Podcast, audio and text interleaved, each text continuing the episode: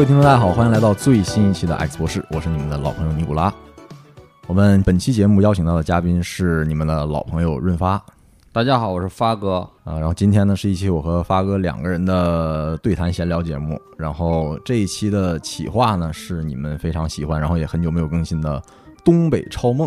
嗯然后今天东北超梦讲一个什么主题呢？其实是我和发哥最近看的一本书啊，非常的小众，也有点冷门，叫做《吕苏记事》啊。看这个书的标题，你可能觉得是一本，哎呀，是不是什么当年的那个苏？首先苏是哪个苏是吧？是是江苏啊，还是还是苏州还是哪儿？其实这苏是苏联嗯，啊。你可能看这题目以为是一本去苏联的游记是吧？对的，但其实这本书是一个中国人在苏联差不多半生的流放与劳改的经历哈，是的。就是他的古拉格记忆，是真正的西伯利亚说丰年，听取人生经验，而且他去那地方比西伯利亚还惨，北极圈，北极圈儿，对，可以看看极光、欧若拉，爱是一道光。呃对，然后、而且那个东北超梦，就是东北这块地方的历史，自然肯定要涉及苏联、日本、韩国、韩国朝鲜。对。对，所以说我们那个今天的东北超梦也是从一个视角来讲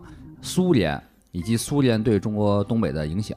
我们嗯。通过一个人，对。他这个人叫做马元生嘛，他并不是中国历史上的大人物，小人物，但是恰恰就好在小人物身上。对。因为很多的传记，恰恰是小人物的传记才更可信、更详实，有更多的细节，对，并不是大人物他记忆不好。大人物经常不说实话，大人物经常是闻过是非，嗯。用这种回忆录给自己脸上贴光。对。你看那个阶层越高的大人物，他的回忆录其实越不用看的，那都是什么中央党校、什么什么党史办精心修剪过的产物，嗯。是给大家树立一个良好的外在形象。对，而真实小人物的，而且这种遭了罪的小人物，嗯。他们的人生那真是血泪史，是更加的真实历史细节，全都在里边儿。对，而且这本书的存世量其实非常少啊。但是如果你愿意上网找一找的话，还是能找到资源的。这本书啊很有意思，它是哪儿出版的？群众出版社。